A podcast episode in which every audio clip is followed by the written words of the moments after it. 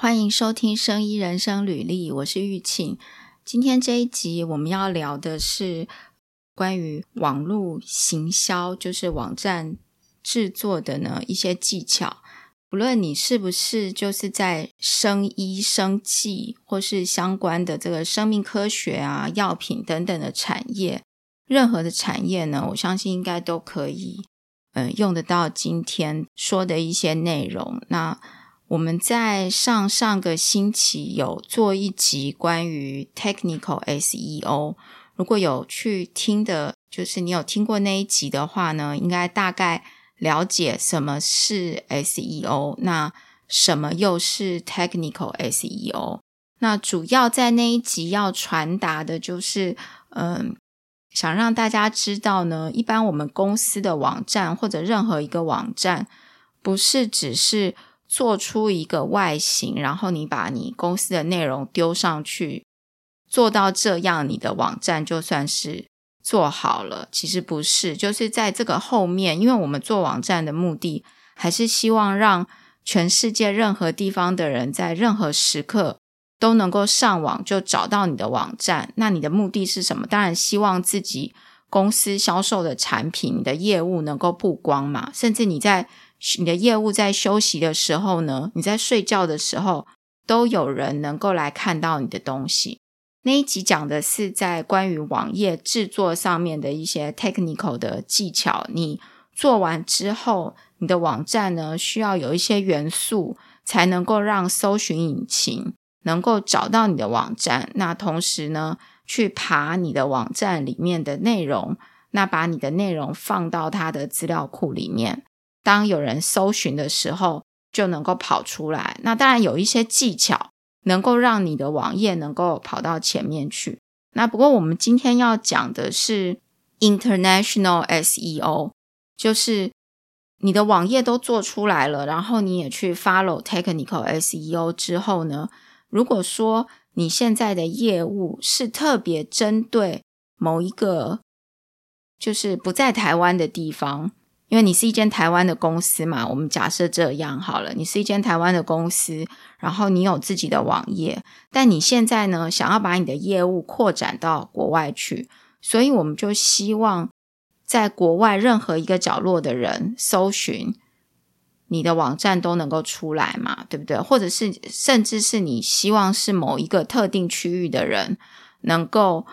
一搜寻你的网站就排名在前面。所以，我们今天会聊一聊 international SEO 可以做什么。那事实上，在就是网络还没有这么发达之前哦，可能是在呃，或许二二十二十几年前吧，二三十年前的时候，那时候应该是有网络啦，但是网络没有像现在这样子，大家手机就可以上网，然后。在外面也可以上网嘛？那时候可能是需要拨接，然后就是网络的速度也很慢，所以能够在网络上显示的资讯很少。甚至那个时候，因为很少，也不是那么多的人会当有什么东西想要找资料的时候，就会上网去找嘛。可能以前大家还是会去图书馆啊、哪里之类，或者是看报纸来找资料。但是现在完全已经不一样了，就是新的科技已经改变了。我们的生活习惯，当然我们也会有更需要去符合这些新的科技呢，来做出一些东西，让你的资讯能够曝光。这个有一点像，其实现在是因为已经过了二三十年，可能大家已经慢慢习惯了。但是不知道大家记不记得，在前一阵子，就是呃疫情那段期间呢，这个 Facebook 有。改名字叫 Meta 嘛，然后 Facebook 有说，就是他们的这个呃老板呢，就有提出 Meta 的这个就是像 Metaverse 的这个概念，然后他也想要发展一些 Metaverse 的东西，然后他甚至认为说呢，未来如果 Metaverse 出来了，那所有的人就是会进入另外一个，就是好像进入另外一个世界一样，就像。我们原本都在实体，在店面销售产品，然后因为有网络之后，大家就在网络上面销售你的东西，在网络上面见面，在网络上面开会。像我们的 Podcast 原本是用呃以前还没有像现在网络这种东西。之前以前就是广播嘛，要透过这个 FM、AM 来收听。那现在就变成 Podcast，大家可以储存你的档案，然后就可以在上面。那那个时候，我记得 Facebook 这个老板呢，他就有提出这个 Metaverse 的观念。他认为未来如果他的 Metaverse 的这个想法如果做起来的话，就好像，嗯。我的解读啦，就好像现在这个我们在网络世界上面做的事情，未来就会在 MetaVerse 它创造的那一个世界里面去做，所以未来可能会有这个虚拟分身嘛。我记得他拍了一部影片，那就有虚拟分身。那以后大家进入那个世界呢，就可以，比如说每一个人都可以设定一个分身，然后你也不需要从家里到办公室，大家可以在。直接用你的分身，然后进入那个世界，就能够开会。那所以未来，现在我们大家在想说怎么做网站，未来会不会是大家都要在 MetaVerse 的世界里面销售你的东西？不知道。我我相信那个应该还是需要一段时间，因为毕竟你看网络都走了几十年才到现在嘛。嗯，好，我今天要讲的呢是，就是说。过去可能之前台湾在经济起飞的那一个年代，过去大家在所谓跑业务的方式呢，都是还是陆战为主嘛，就是实际去拜访客户。那那个年代呢，我也听过很多那个年代的传奇故事，就是大家一直会很疑问说：，诶，台湾这个过去传统产业这么多，他们到底是怎么做起来？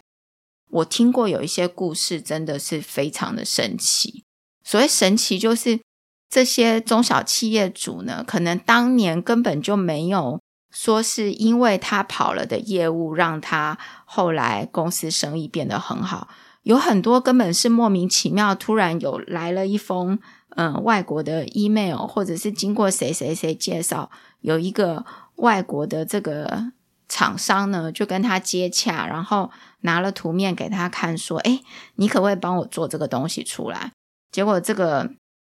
老板呢，台湾的老板一看一看，就说：“哎，这个不就是加工吗？这个当然没有问题。”马上就去研究，之后几个星期就帮他做出来了。结果这个外国的厂商感觉非常的惊讶，然后觉得太厉害，台湾人真的太厉害了。所以就下了很多订单给他，甚至还帮他买了一些制造加工的机台。然后这个传奇的台湾厂商呢，就就此就发机了，然后赚了很多钱。这个非常多，哦这个在台湾传产的故事非常多。但是现在这个年代，我们好像很少听到这样子的故事了，对不对？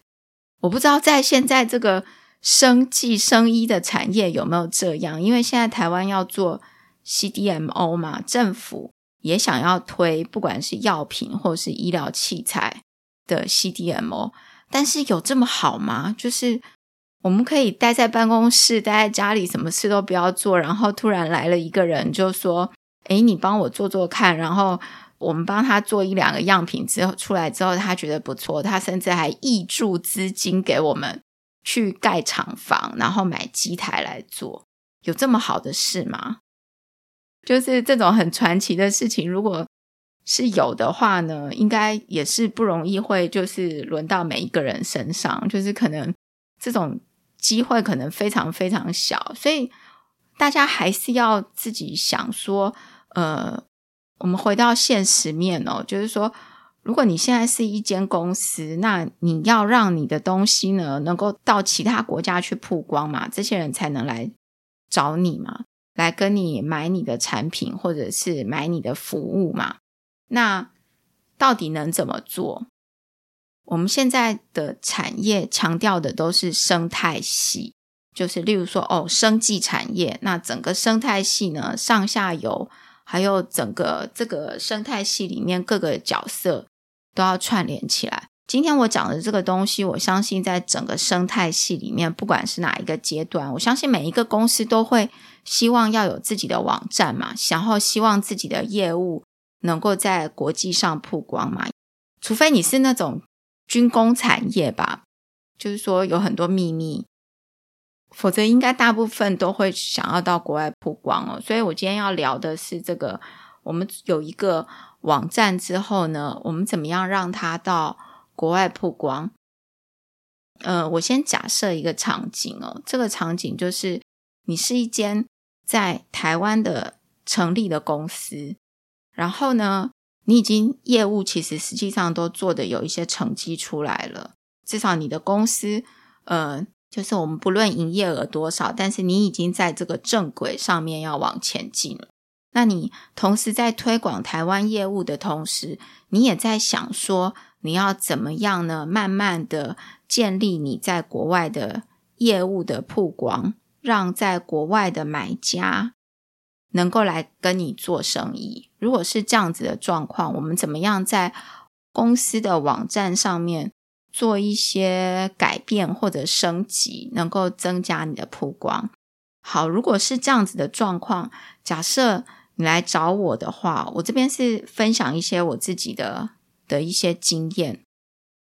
所以今天这些东西不是我发明的，就是大家应该在网络上都可以找得到。不过我分享一些我自己实际了解的经验，那给大家参考。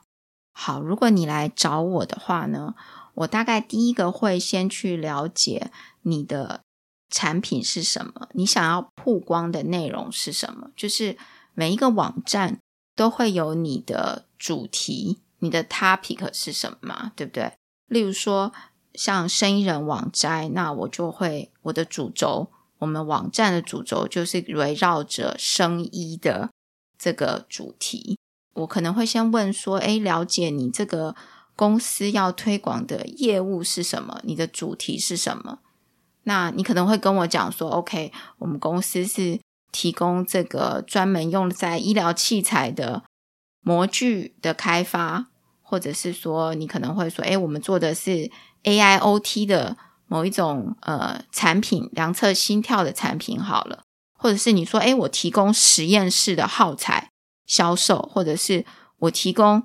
实验室的检测服务，那我们可能会先讨论一下，那我就能够知道说，这个网站你的主题是什么，你想要销售出去的东西是什么。那第二个，嗯。你想要做到国外市的市场嘛？这个地方我们就要讨论。你所谓的国外市场呢，是任何除了台湾以外的地区，还是说你要特定某一个国家？例如说，现在我知道大家现在要这个叫新南向，政府有这个新南向的政策嘛，所以可能很多人会说：“诶，我就是希望能够在例如说越南做高曝光。”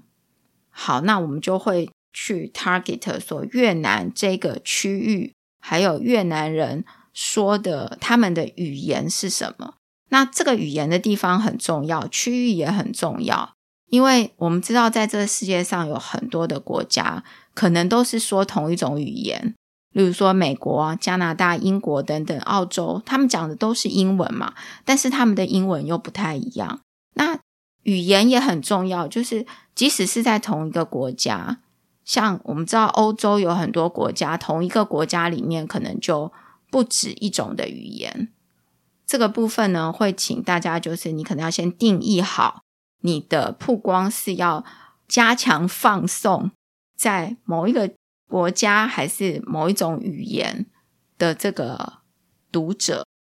为什么要这样呢？因为搜寻引擎去爬你的网站以外呢，其实有一个很重要的，就是我们还是希望别人来了这个网站之后，他在浏览你的内容的时候，他的感觉是好的。那他的感觉是好的，他就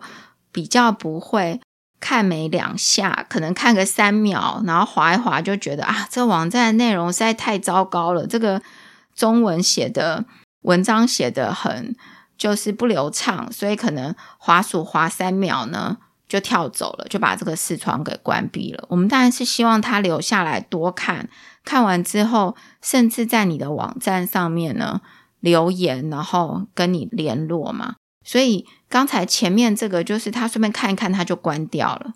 那有很多原因嘛，可能是因为他找不到他要的东西，或者是他觉得你的内容太差了。那或者是网页太慢了嘛，这个我们叫 bounce rate，就是呃可能就跳走了。那如果他有因为看了你的网站留言，或者是购买你的商品，现在很多网站有这个电商嘛，可以在上面付费，就会转换成某一种价值嘛。例如说，他跟你联络之后呢，你就可以呃跟他进一步交谈，约一个 demo 的时间或怎么样的。那如果他下单了，那又更好了嘛，对不对？就马上就成交了。这个就是 conversion rate，就是我们叫转化率哦。那当然，SEO 呢，在 Google 的就是搜寻引擎里面，他也认为这个是不是大家看，如果每一个人进来都看了之后马上就跳走，那你的在 SEO 的这个 credibility 呢也会比较差。所以你要让整个把整个 SEO 建立好，其实说实在是必须要蛮仔细，而且尽可能的面面俱到，就是每一个细节都尽量要考虑到。所以刚刚聊到为什么要去讨论区域跟语言，就是因为 Google 的这个搜寻引擎呢，会去针对你的。区域跟语言呢，它也会有一个逻辑，然后来做评分。那这个会关系到你的网站是怎么样架设的。呃，因为这个跟 international SEO 有关的主题呢，呃，如果要整个把它稍微讲的比较仔细的话呢，会讲到第一个就是跟你的内容。还有关键字搜寻相关，甚至是文案的撰写，你的网站里面的文案撰写，跟讲到你的 domain structure，就是你的网址吧。我们呃白话一点讲，就是你的网址的结构会有关。那这里的网址的结构呢，就会是你公司的网址，然后接下来你可能因为我们刚刚有聊到区域跟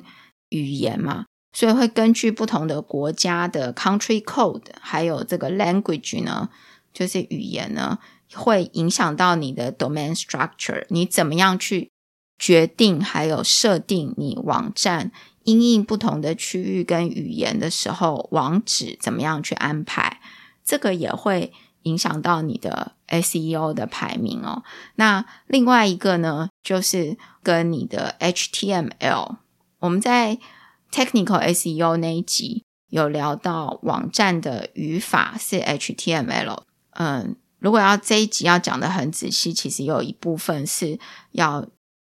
就是说明要去呃解释怎么样在 HTML 里面呢去指定你的哪一些内容要喂给哪一个区域或是读某一种语言的人。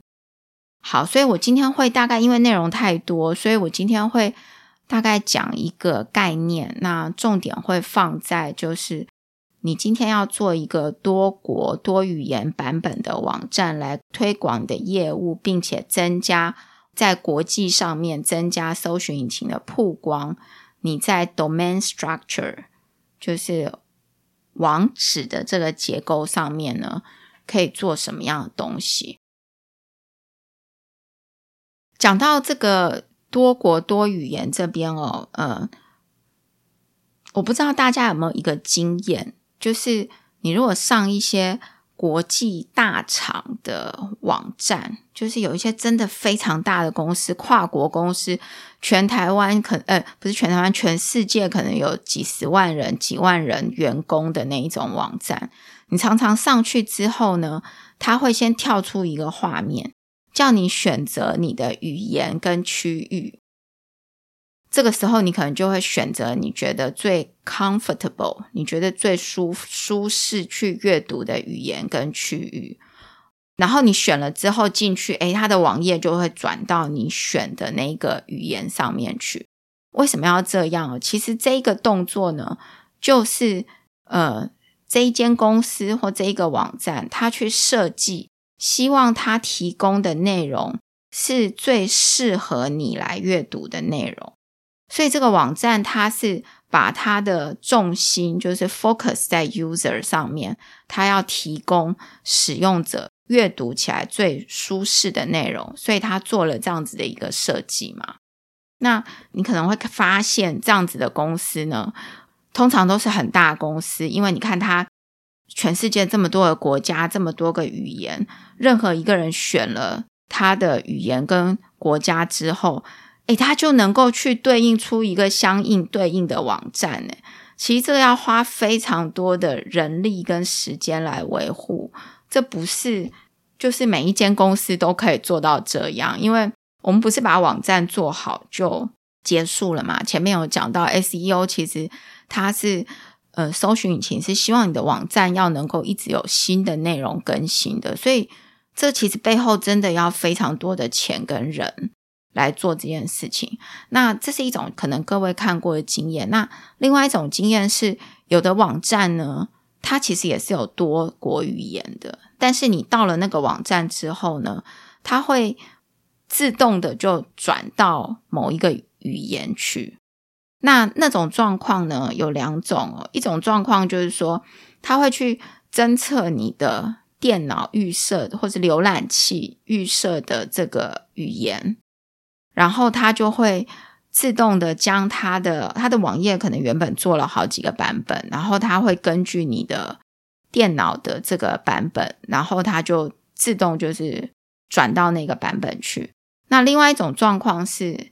它可能不这么做，就是说这个可能性有很多种。它可能就是它有一个 default 的版本，例如说它做了五个版本，你使用的这个语言呢是都不是它的那几个版本里面的。相对应的那一个语言的话呢，它可能就会转到它的预设的语言。像我自己的话呢，就是我也不知道 为什么，我有时候在看一些东西，某一些内容，我会喜欢看英文的；那有一些内容，我又会喜欢看中文的。所以我自己的电脑，就是我的电脑里面安装的这些软体或者是 OS 什么的，我的预设都是在英文的。如果是这种状况的话，假设我去看这样子的网站，那它一打开，它侦测到我的这个预设语言是英文的，它就会自动转英文的网站给我看嘛。可是我看了英文之后，我可能觉得说，哇，这个英文实在太艰涩了，可能不是我的领域呢，我的专业看得懂的，它就会提供一个，它可能会提供一个，你可以去选择合适你的。语言的地方，那我可能就会选择到中文，然后让整个网页变成是繁体中文的来阅读嘛。那我相信这样的情形，大家应该很常见在简体中文的网站，因为现在其实有一些网站哦，它有中文，但是它的中文呢就是简体中文，不是繁体中文。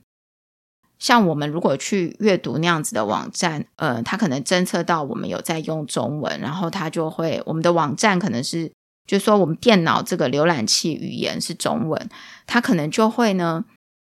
把这个网站转到简体中文。但其实简体中文，如果你没有常看，你可能看了也不是很顺，对不对？像我自己就是，如果它转到简体中文，那其实我看起来也是感觉有一点，呃。就是蛮耗蛮耗能量的，所以在那种状况之下，我还宁愿说，那我去读英文可能会比较容易一点，所以你就可以再去选择。这是另外一种情形。那还有一种情形呢，是它的这个网站其实它已经就是设定好各种语言了，然后刚好你又是它有设定好的那个区域跟那个特定的语言。例如说好了，在欧洲的很多国家，同一个国家里面哦，可能就有两三个语言，然后都是官方语言，或者是我们举例，例如说像加拿大好了，加拿大它的官方语言就是有英文跟法文嘛，所以你去看它的这个，只要是政府相关的，就是政府单位的网站，都是一进去之后就让你选择你要。英文还是法文，所以因为它就是官方语言，所以必须存在。像那一种状况的话，其实它可以在网站上面就先去设定好。如果你你今天是偏好法文的人呢，他就可以帮你转到法文那，然后你偏好英文的，他就帮你转到英文那里。那这个都可以是在网络上面是自自动的。我们刚刚了解了大概这个语言的转换是怎么样的。如果今天你是一个，我们现在先假设一个 scenario，这个 scenario 呢，就是你是一间台湾的公司，然后你已经有一个网站，那你现在想要扩展你的生意到我们举一个国家好了，假设你想要扩展你的生意呢到这个瑞士去好了，那你应该。就是可以在你可以在网站上面做哪些事情来增加你的曝光？好，那我们了解了你的网站的主 topic，我们也了解了你想要扩展曝光的地方是哪里。那我们以瑞士来讲，瑞士来讲好像有一点复杂，因为我对于瑞士的这个人口分布呢，也不是太。了解，这样好了。我们以呃，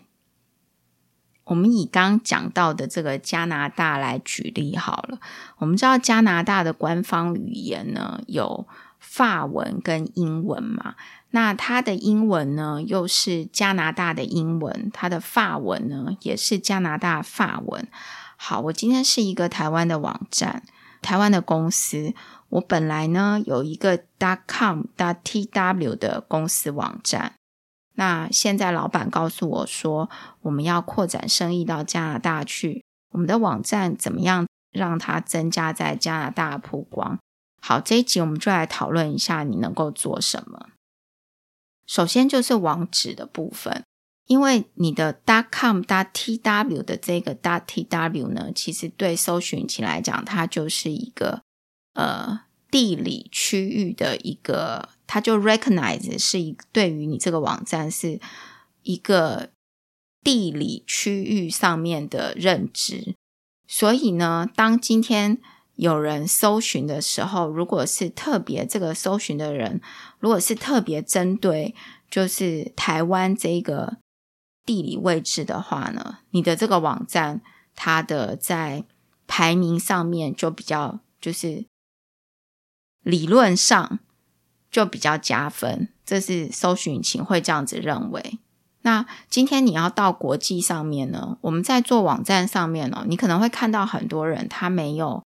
呃，他的网址上面没有 dot tw 或者是 dot 呃 dot 什么呢？dot us，那他可能就是点 com。其实点 com 不是代表美国，点 com 它是一个没有比较没有区域性的一个网址。那点 T W 就会是指的台湾这个地理区域。那事实上，如果要指的是美国的话呢，是会是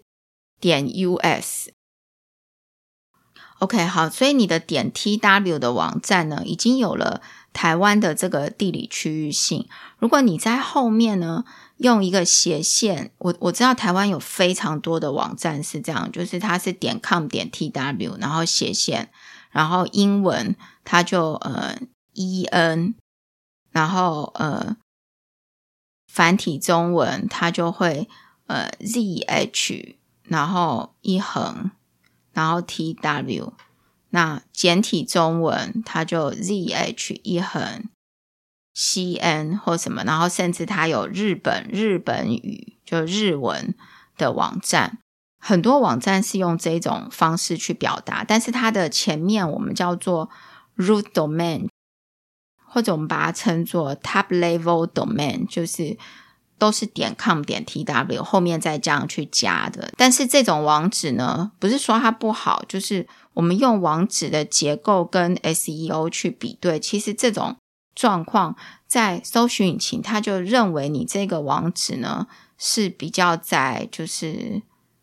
呃，对于如果今天是在台湾地区呢，它是有一个好像怎么讲，它的 credibility 会比较高。那其实际上其实有很多种做法了。那我先去不去，我们先不去评论刚刚那个做法它的好坏。那我先介绍一下其他的做法。有一个做法呢，就是在你原来 com tw 的后面放一个斜线，然后。根据你的语言还有地区再去分类。例如说英文的话呢，它就会是 E N，那中文的话就是 Z H。那如果各位有就是以这个例子来讲的话呢，我们生医人的网站有中文跟英文，就是这样子去做的。因为我没有呃，我们在做的时候没有特定要去 target 目标某一个区域的人，就是我希望他只是对这个语言，就是看得懂这个语言的人，看得懂这种文字的人呢。就是能够自动转换到他呃熟悉的语言。那另外一种做法呢，就是 subdomain，就是例如说你本来的公司网站叫做 x y z dot com dot t w 好了，然后你现在想要做一个英文的，你就变成 e n 点 x y z 点 c o m 点 t w，这个就是用子网域的方式来做。子网域的这个方式呢，做起来就是，嗯，它有一个问题哦，就是因为子网域这个东西，其实对于搜寻引擎来讲，它就是一个独立的网网址，就是这是一个独立的网站，所以你原本在 .com D TW 上面的东西，其实是就是你在那个网址上面建立的 credit 呢，就没有办法转移到这个地方来。那这种方式也比较不建议，因为之后你就必须维维护两个网站嘛，对不对？这个要花很多的时间跟钱。那刚讲的第二个方式，就是在你的点 T W 后面加斜线，然后放上语言跟呃区域的这个代码，就是 Country Code 的话呢。可能是比较好的方法，因为你就是只需要维护一个网站嘛。那如果你今天公司没有真的非常大的时候，做这样子的一个网站就很足够了。除非说你现在公司已经全世界几万人了，那那种状况，很多公司真的会每一个区域哦，它有可能都会建立一个独立的网址，它可能会例如说 .dot com .dot t w 一个 .dot .com 一个。dot com dot ca 一个 dot com dot cn 一个，因为它有很多的钱跟人力，它可以去做维护嘛。同时，因为它这样子有地理区域性的网址呢，对它的网站在排名上面也是很好的。但大部分的状况，我相信直接在 dot com 后面呢斜线，然后根据你的想要扩展。增加曝光的区域跟语言去做分类就好了。这种状况呢，大概是最好的状况。所以，如果你现在公司都还没有网站，你打算要做多国语言，会建议你就是先用加上 country code 还有 language code 的方法来安排你的网址。那你现在如果已经有 .com .tw 了，怎么办？就是我本来就是 dot tw 啦，可是我现在想要做英文的，那我如果在 dot com 加 t w 后面之后又加上 en，搜寻引擎会不会认为说这个 en 呢是给就是专门在台湾这一个区域里面的读英文的人？诶，其实有一有一点这种感觉哦，对不对？其实。我看台湾很多公司网站是这样，外国人我看过一些外国人写的 blog，其实他们觉得这样子的网址是有一点奇怪，就是他们不解啦。因为通常这种状况的话，应该就是 dot com，然后斜线，然后再 en。那例如说，如果你是法文，你可能就斜线 fr；你如果是英文，然后是美国的话呢？美国英文嘛，那就是 E N，然后 dash U S 这样子。那中文的话，像中文的话，你就会看到 Z H 一横 T W，就是繁体中给台湾的中文，然后 Z H 一横，然后 C N。讲到这边，会不会觉得好像有点 lousy？就是想说，哎，弄个网站而已嘛，就是直接去原本中文的东西。找翻译社翻译一下，再把它一模一样的刊登上去不就好了吗？怎么搞得这么麻烦，还要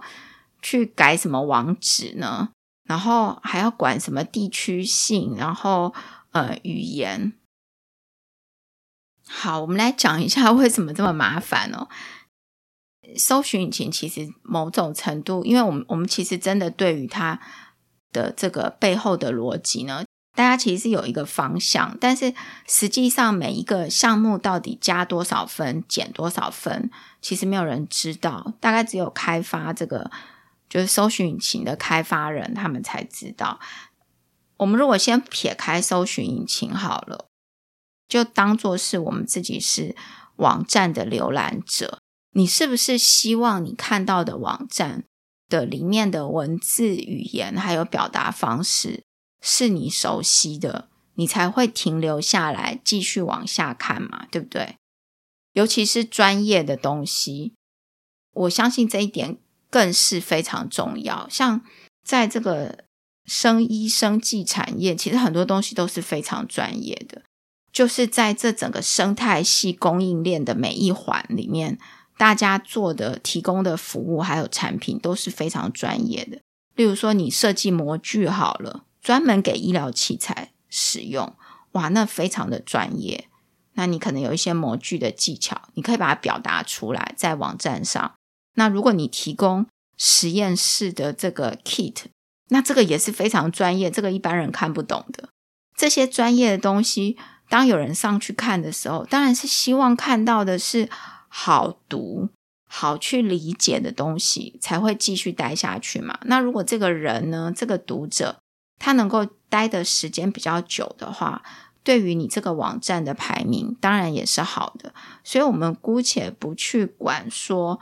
搜寻引擎到底对于你的网站的内容呢，到底要好到什么程度，你才能够被排名在前面，或者是我们到底要龟毛到什么样的程度，什么样的细节，它其实就相当于你公司在网络上面的门面嘛。我相信很多公司真的会注意你的办公室的 design 啦，办公室的设计啦，甚至找设计师，然后看风水等等。网站就是你在网络上面公司的门面，你一定要把它弄好嘛，那别人进来看才会觉得想要继续看下去。所以呢，我们刚刚讲这么多，做到这么龟毛哦，其实说穿了还是就是你的内容要好。那根据特定区域的人所熟悉的语言，就能够将你的网站转换到特别为这些人所写的页面，就是一件非常关键重要的事情。什么叫做特别为这些人写的页面？我们就以中文来讲好了。我们在台湾用的是繁体中文嘛？可是，在中国呢，在大陆呢，他们用的是这个简体中文。那即使大家在讲话的时候都多少可以听得懂，但实际上在文章的撰写还有文字的使用上面是非常不一样的。举例，如果你把简体中文的东西直接用 Google Translator 翻译成繁体中文，然后再去读它，其实读起来并不是很好读，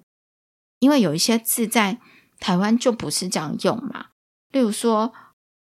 哎，我举这个例子，应该很多人知道，就是大家应该知道，在大陆啊，他们的土豆指的是马铃薯，对不对？可是，在台湾，我们的土豆指的就是花生，这就是很大的差异。如果我今天是一个要贩售花生的厂商呢，我用繁体中文写了土豆，写了花生，我直接把它。弄成简体中文，那土豆的简体中文可能还是土豆，但是放到网络上去，哎，这个读简体中文的人一看之后，就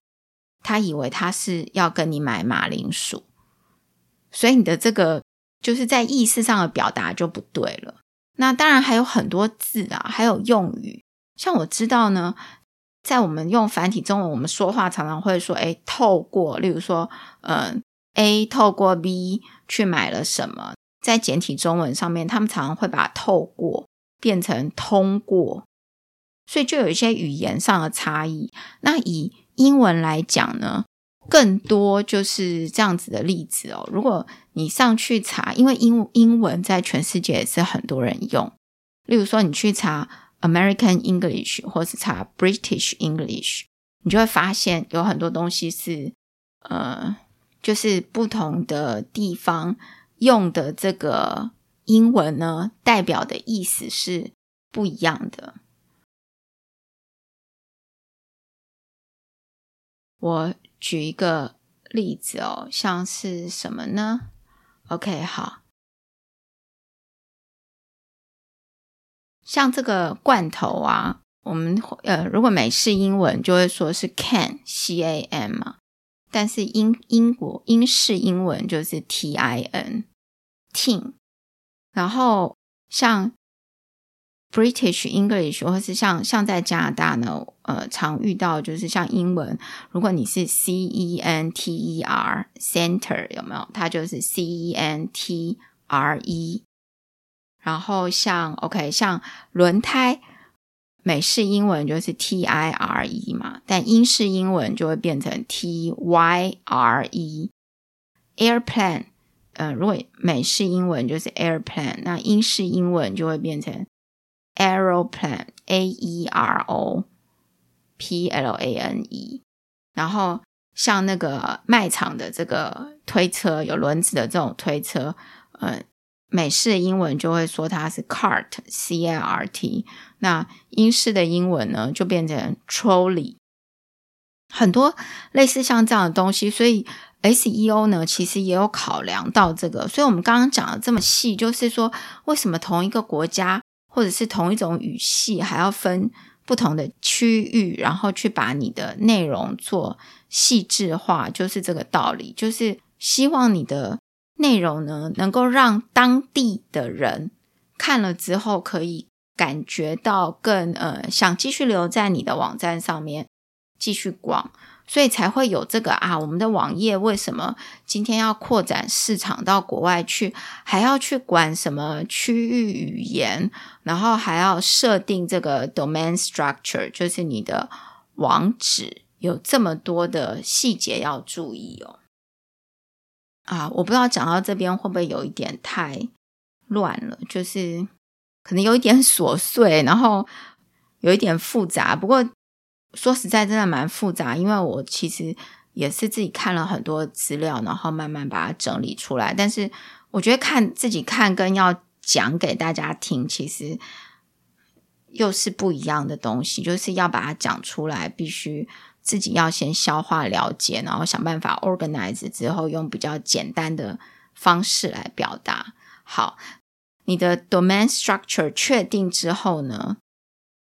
接下来就是你的 HTML 的语法，在 HTML 语法里面呢，有一个叫做 hreflang，H-R-E-F-L-A-N-G。这个 hreflang 呢，它就是可以让你去指定你的某一个网页，在什么样的人进来看的时候，或是这个人选择了什么样的地区跟区域的时候呢，你的网页就会自动。跳到那一个页面去给他，例如说，假设你的网站本来有十页都是繁体中文，好，然后你现在又做了十页的加拿大英文跟十页的加拿大法文，去升级你的网站嘛？那今天有一个在加拿大的法语区读法语的人进来了，然后他选择他要用看法文。那你的网站就要自动转去那里嘛？那这个要怎么转换？我们在哪里去做这样的指定？这个就是 hreflang，就是这样子的一个功能。这部分其实有好多东西可以讲哦。不过我这一集呢，其实要传达的就是 international SEO。我们主要在说明就是刚才 domain structure 的部分，因为你的网址。怎么样去做设计呢？不但跟你的内容有关，然后你的网址的结构，还有你的有这个地理区域性的指标跟语言的指标，都会影响你的网站在你想要曝光的区域，在网络搜寻上面的排名。那如果大家有兴趣的话呢，也可以去生意人的网站看看。我们的公司的网站呢，就有做中文跟英文两种语言。那我们并没有设定区域，所以就是我们选择的就是刚刚讲的其中一种方法，就是我们是 dot com 后面斜线，然后英文就是 e n。那如果是中文就是 z h。实际上，Z H 如果你要再分繁体中文跟简体中文的话，就是你要 Z H 斜横线 T W 或者 Z H 横线 C N 这样子，就是要做。假设真的要做到这么仔细的话，不过我们是没有这样分。那我们做的方式是，如果你今天你的呃浏览器呢是，就是说你习惯的语，你的电脑你常习惯的语言是。中文的话，你上生意人的公司网站，它就会自动帮你跳到繁体中文的界面去显示。如果你是电脑是常用的是英文的话，例如说你的手机，你的系统就是安装了一个英文的英文的界面，那你在开这个网站的时候，它就会自动帮你跳到英文去。我们来结论一下哦，就是。跟这个 international SEO 相关的呢，其实有几个方面哦。一个方面是就是内容，那这个内容呢会相关到你的关键字的布局，还有关键字的研究，还有文案的撰写。那这个我们在今天没有。去做太多的讨论。那另外第二个呢，就是跟你的 domain structure 有关，也就是我们今天主要介绍的。你今天的网站如果要做 international 的国际的曝光的话，你要怎么样去规划你的网址？第三个呢，就是跟这个 hreflame 有关的 HTML 的 code 这个部分，其实内容也非常的多。我今天这边可能就先不讲。如果你对这个有兴趣的话呢，可以从你自己身边的一些网站，就是你常逛的一些网站呢，可以先点进去看看，然后看看他们是怎么来做的。然后也欢迎大家留言，或者是说在我们的网站上留言，或者是 Apple Podcast，或者是 First Story，或者是 Mix Mixer Box，哎。不知道大家有没有用 Mixer Box？我发现 Mixer Box 其实也蛮多人用的，就是它在上面可以搜寻很多 Podcast 啊、影片啊什么的，那个上面也都可以留言。那 Apple Podcast 留言应该呃应该是现在大家最普遍的啦。那 First Story 也可以留言，或者你到我们生意人生履历的网站 Podcast dot biomader dot com。都可以留言给我们。那如果你对这个 international SEO 呢有兴趣，有什么问题，或者是你自己公司的网站正要做这样子的规划，都欢迎来找我们一起来了解、讨论看看哦。好，那今天就谢谢大家收听。